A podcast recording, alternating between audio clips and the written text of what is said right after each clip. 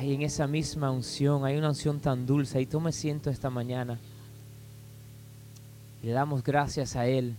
Sé que ahí también en su hogar tiene que haber sentido esta presencia del Señor porque es la cosa tan impactante de nuestro Dios que se encuentra con nosotros donde quiera que nosotros hacemos la decisión de encontrarnos con Él.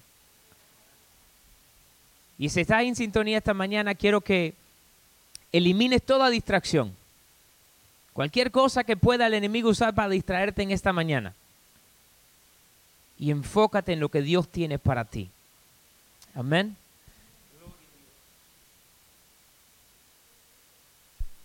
Santo, santo es el Señor.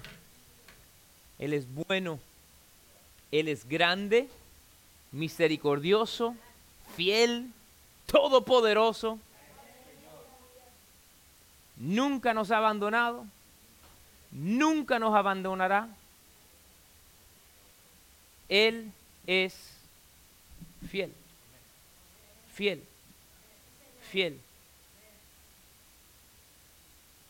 Fiel.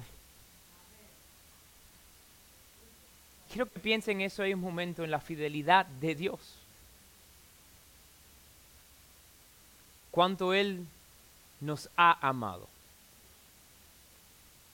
Y como ha prometido no dejarnos. Wow.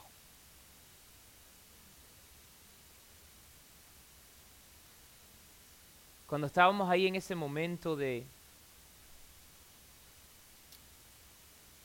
de silencio, por decir. Estábamos ahí simplemente esperando en el Señor. Lo que me venía a la, a la mente en el libro de Isaías, cuando el profeta escribe que el Señor dice, otra vez estoy abriendo caminos. Y déjame decirte, para ti en esta mañana, sea que estás aquí o en la casa, recibe esa palabra del Señor que Él está abriendo camino. Y si lo ha hecho anteriormente, sabemos que lo hará otra vez por su fidelidad. Gloria a Dios. Bueno, hoy estamos comenzando una serie nueva. Espérate.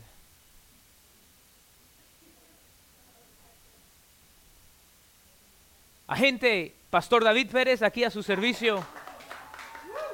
En esta no. Estamos comenzando esta serie nueva titulada Agentes de Cambio. Y sí, por eso me, vestí como así, agente Phil Coulson de Agents of Shield, ¿no? Es bueno reírse en la iglesia. Algunos de ustedes que no se han reído la semana entera y se reíron un poquito hoy por lo menos. Si, si solamente se van de la iglesia hoy con eso, estamos bien. Porque sabe, Dios es un Dios de alegría y de gozo. Agentes de cambio. Y quiero primeramente dar unas cuantas definiciones aquí esta mañana. Todos sabemos lo que es un agente, ¿verdad? Pero busqué en el diccionario y la, la palabra agente significa una persona que realiza una determinada actividad o misión por cuenta de un gobierno o de una organización. Por ejemplo, mi mamá es agente de seguro. Ella no es la que te asegura, pero ella representa a la compañía y te vende la póliza, ¿no? Agente de seguro. Hay agentes de, auto, agentes de diferentes cosas. Un agente una persona la cual realiza una determinada actividad o misión. Y busqué la palabra cambio. Y sabes, no me gustó la definición de la palabra cambio. ¿Sabes por qué? Cuando busca la palabra cambio, la primera definición que sale es esta, acción de cambiar. Bueno, eso no te ayuda mucho. Yo como maestro siempre le decía eso a los alumnos, ¿no? No me de, no, cuando, cuando me estás dando una definición, no uses a la misma palabra. Entonces, cuando empecé a buscar un poquito, indagar un poquito más, anoté esto. Cambio es hacer a alguien o a algo diferente. Cambio es hacer a alguien o a algo diferente. Entonces, si ponemos esas dos definiciones juntas, a ustedes ahí en la casa, también ponemos y recibimos el nombre de esta del título de esta serie, agentes de cambio. Y esta es la definición que le quiero dar para agente de cambio. Una persona que realiza una determinada misión para hacer a alguien diferente. Una persona que realiza una determinada misión para hacer a alguien diferente. Y déjame decirte algo, y si están tomando nota, quiero que anoten esto mañana, todos estamos llamados a ser agentes de cambio. Todos estamos llamados a ser agentes de cambio. Es parte de la gran comisión que nos dejó Jesús. Mira, vamos a leerlo en el libro de Mateo y en el de Marco. Primeramente vamos a ir a Mateo. Mateo capítulo 28, vamos a leer del verso 18 al 20. Mateo 28, eh, del 18 al 20. Es la gran comisión, Jesús ahí hablando de los discípulos. ¿Y cuántos de aquí son discípulos de Cristo? Amén. Si usted está mirando en la casa y es discípulo de Cristo, ahí ponga e, el emoji ese de la manito levantado para arriba. comenta ahí con nosotros. Mateo 28, verso 18 dice así. Jesús se le acercó y les habló diciendo, Toda potestad me es dada en el cielo y en la tierra. Entonces, como Él tiene la potestad y la autoridad, él entonces puede delegar autoridad y potestad. Vamos a hablar aquí de nuestra iglesia por un segundo. En primer lugar, Dios es el, gerente, el dueño de la iglesia. Él me ha puesto a mí como el pastor. Pero yo tengo pastores asociados, los cuales le delego autoridad. Pastor José, Pastor Fernie, mi esposa, ellos no tienen que venir a pedirme permiso para orar por alguien, para dar una consejería con alguien de nuestra congregación. Ellos tienen esa autoridad delegada. Chichito el Pantero no la tienen. Si él trata de usarla, traemos confrontación. Pero Jesús nos dio autoridad, ¿verdad? Y entonces Él dice en esa autoridad, nos dice en verso 19, por tanto, id y haced discípulos a todas las naciones, bautizándolos en el nombre del Padre y del Hijo y del Espíritu Santo, enseñándoles que guarden todas las cosas que os he mandado. Y he aquí, yo estoy con vosotros todos los días hasta el fin del mundo. Jesús nos da un mandato de ir y ser agente de cambio. Una vez más, esa definición de agente de cambio, una persona que realiza una determinada misión para hacer a alguien diferente. ¿Y cuántos saben que cuando alguien le entrega su vida a Jesús, su vida se hace diferente? Y mira cómo lo describe en el libro de, eh, de Marco. Va en el libro de Marco 16, verso 15, Marcos 16, 15, dice, le dijo, id por todo el mundo y predicad el Evangelio a toda criatura. El que creyere y fuere bautizado será salvo, mas el que no creyere será condenado. Y estas señales seguirán a los que creen. En mi nombre echarán fuera demonios. Dice, hablarán nuevas lenguas y el verso 18 dice, y tomarán en las manos serpientes, y si vivieren cosa mortífera, no les hará daño. Sobre los enfermos pondrán sus manos y sanarán. Una vez más, agente de cambio, persona que realiza una determinada misión para hacer a alguien diferente. Y cuando tú y yo estamos caminando en la autoridad de Cristo como un agente de cambio y imponemos manos sobre alguien enfermo y reciben su sanidad, hubo cambio. Cuando una persona deja de estar en sus caminos equivocados y siguen a Cristo, hubo cambio. Somos representantes, agentes, llevando a cabo la misión de nuestro Padre Celestial a efectuar cambio. Efectuar cambio. Por eso les digo, todos estamos llamados a ser agentes de cambio. Es más, quiero que lo digan esta mañana. Usted en la casa póngala ahí en el, en el comentario.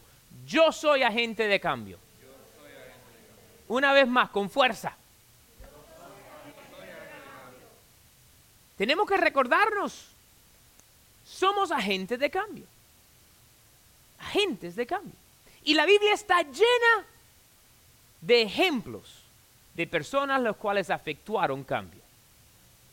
Las personas que fueron usados por Dios para poder traer cambio. Y vamos a leer unos cuantos de ellos en el libro de Hebreos. Vayan conmigo al libro de Hebreos, capítulo número 11. El libro de Hebreos, capítulo número 11. Y, esté ahí conmigo porque vamos a estar saltando un poquito, brincando un poquito a través del capítulo. Hebreos capítulo 11. Muchos de ustedes han escuchado el libro de Hebreos y solamente han leído el verso 1 y 2. Es más, tal vez solamente el primero. Y ese no lo vamos a leer hoy. Pero se lo saben. Hebreos 11.1 es el que dice que la fe es la certeza de lo que se espera, la convicción de lo que no se ve. Pero si empiezas ahí, empezamos a, a oír el detalle de lo que es cambio. Mira, en el verso 4, por la fe Abel ofreció a Dios más excelente sacrificio que Caín, por lo cual alcanzó testimonio de que era justo, dando Dios testimonio de su ofrenda y muerto aún habla por ella. Su ejemplo efectuó cambio en cómo uno le da ofrenda lo mejor de lo que tiene a Dios. Seguimos leyendo verso 7.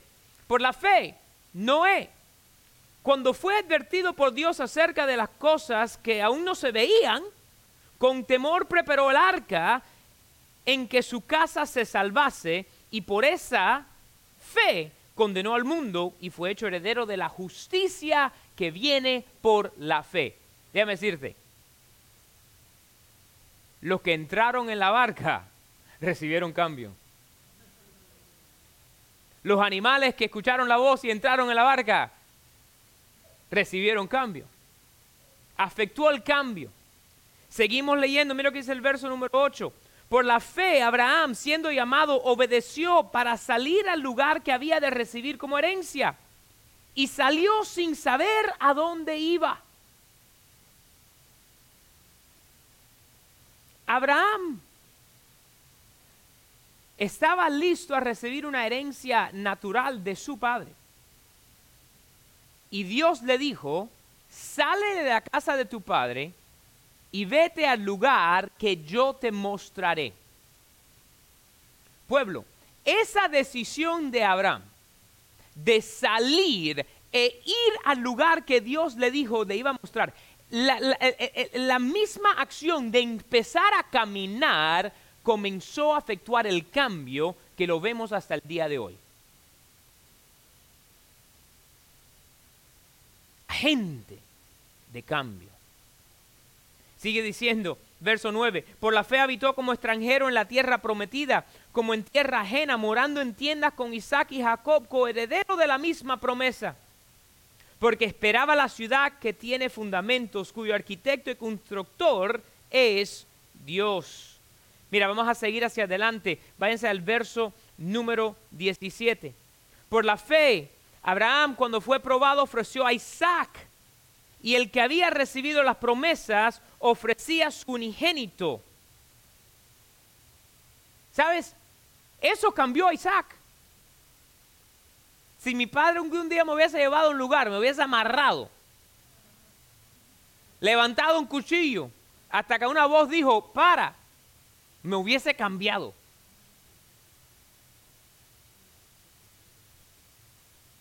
Él obedeció Continuamos leyendo. Váyanse al verso 23.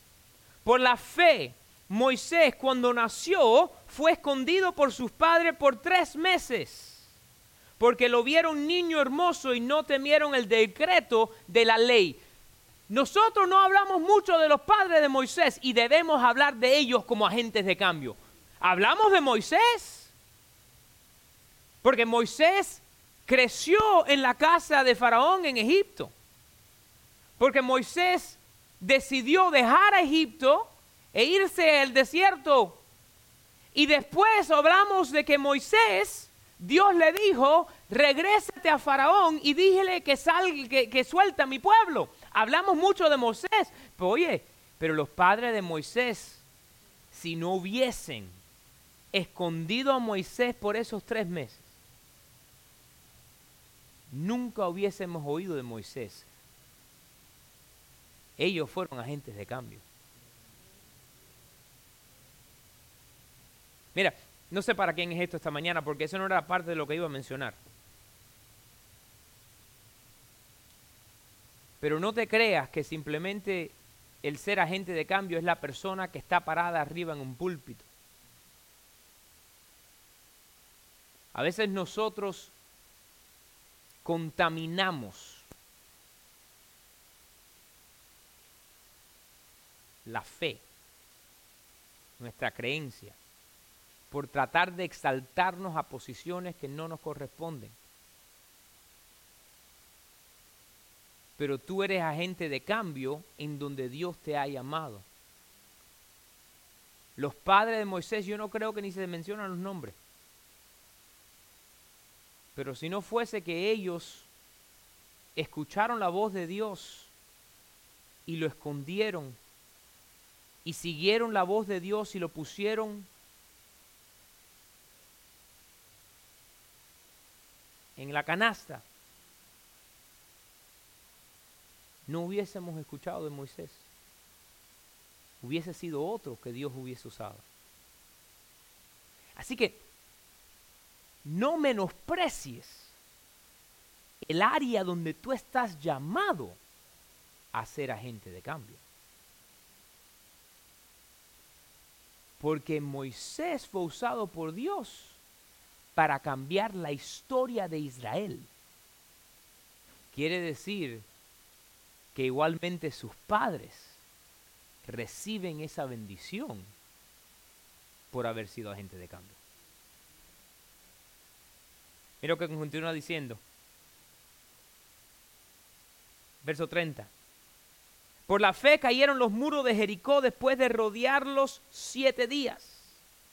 Por la fe Raab la ramera no pereció juntamente con los desobedientes, habiendo recibido a los espías en paz. Raab, la ramera. Cuando entraron los espías, se escondieron en la casa de ella, ella los bajó por la, ventana y le dijeron, ¿cómo nos salvaste? Pon esta soga rojita y cuando venga restricción, tú y los que estén en tu casa serán salvos. Ella fue agente de cambio. Es que más, podemos seguir. Mira lo que continúa diciendo. Vamos al verso número 32. ¿Y qué más digo? Porque el tiempo me faltaría contando de Gedeón, de Barak, de Sansón, de Jefté, de David, así como de Samuel y de los profetas, que por fe conquistaron reinos, hicieron justicia, alcanzaron promesa, taparon, taparon boca de leones. Apagaron fuegos impetuosos, evitaron filo de espada, sacaron fuerzas de debilidad, se hicieron fuertes en batalla, pusieron en fuga ejércitos extranjeros. Pueblo,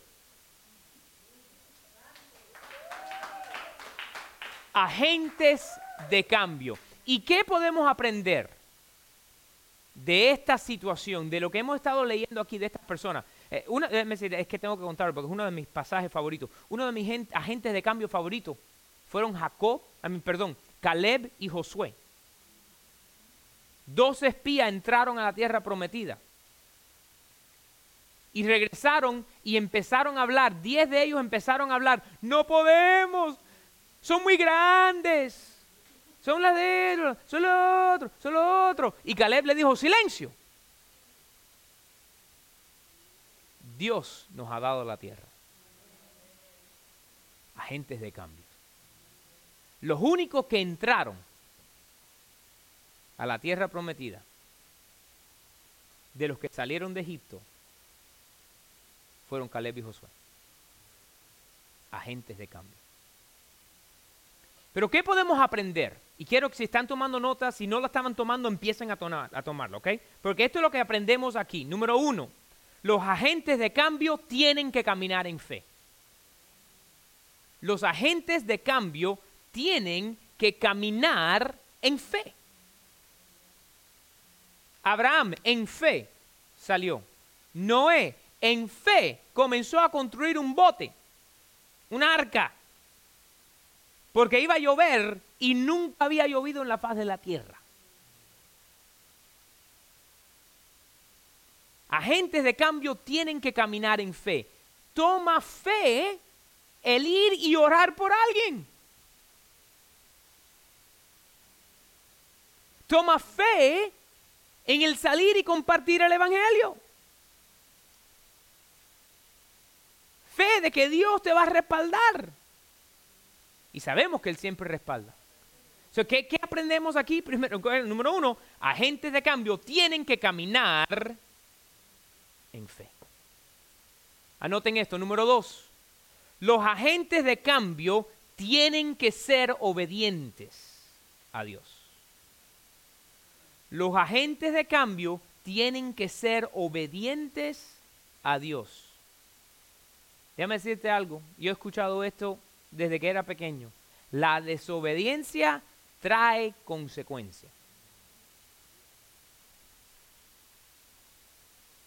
Y cada agente de cambio, el cual vemos en la escritura, fue obediente a la voz de Dios. Abraham salió. Noé construyó. David se enfrentó a Goliat. Gedeón se enfrentó a los medianitas. Sansón fue usado por Dios, pero ¿qué sucedió cuando fue desobediente? Perdió toda su autoridad. Y cuando entonces se volvió a integrar, vemos que Dios lo vuelve a usar, pero esa desobediencia trajo consecuencia. Es usado por Dios en su muerte para eliminar a más filisteos que en toda su vida anteriormente, pero lo hizo ciego sin ojo porque se lo habían sacado, fue consecuencia de su pecado. Pero la obediencia, la obediencia trae recompensa. Y como agentes de cambio tenemos que ser obedientes. Obediente a la voz del Señor cuando nos pone ahí en nuestro corazón de ir y hablarle a alguien, ir y orar por alguien. Y a veces no de ir y orar por ellos necesariamente en persona, pero Dios nos pone el corazón y oramos por ellos. Obedientes. Jesús fue obediente, dice la Biblia, hasta la cruz. Vamos, Jesús no quería morir en la cruz. Pastor, ¿cómo puedes decir eso? Bueno, yo sé leer y entender, porque Dios me ha dado el razonamiento. Y Jesús, no una ni dos, pero tres veces en el jardín de Getsemaní, orando al Padre, que fue su oración, Padre, si hay alguna otra manera, pasa de mí esta copa.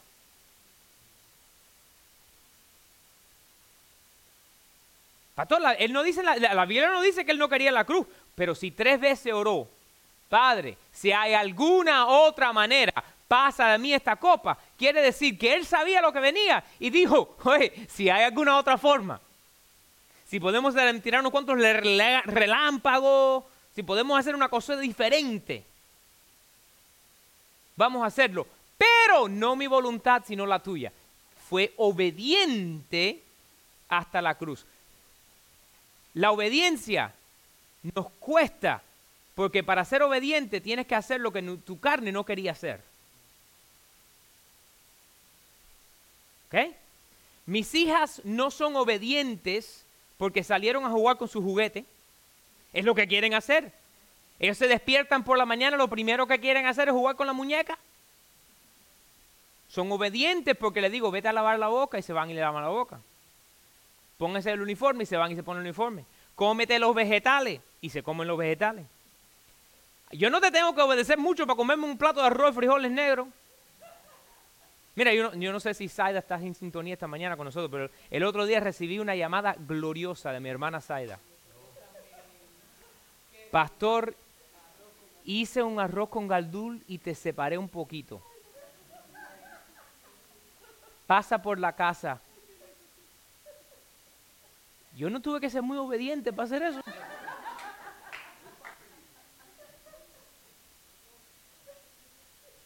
Ahí no requirió obediencia. La obediencia es cuando estamos llamados a hacer algo que no nos viene natural.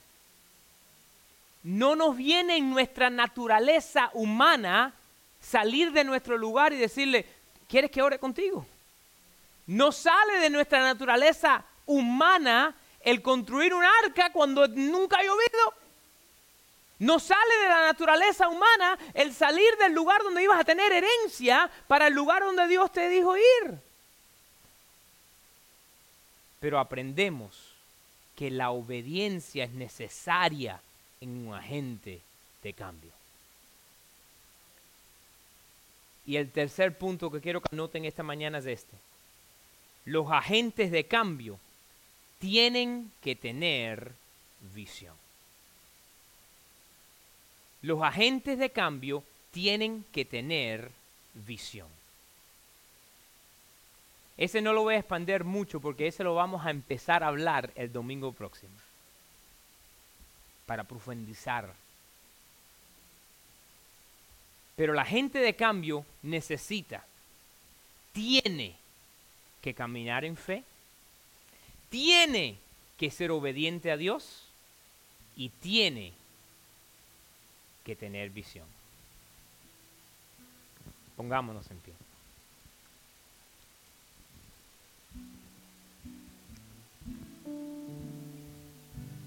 Señor, en esta mañana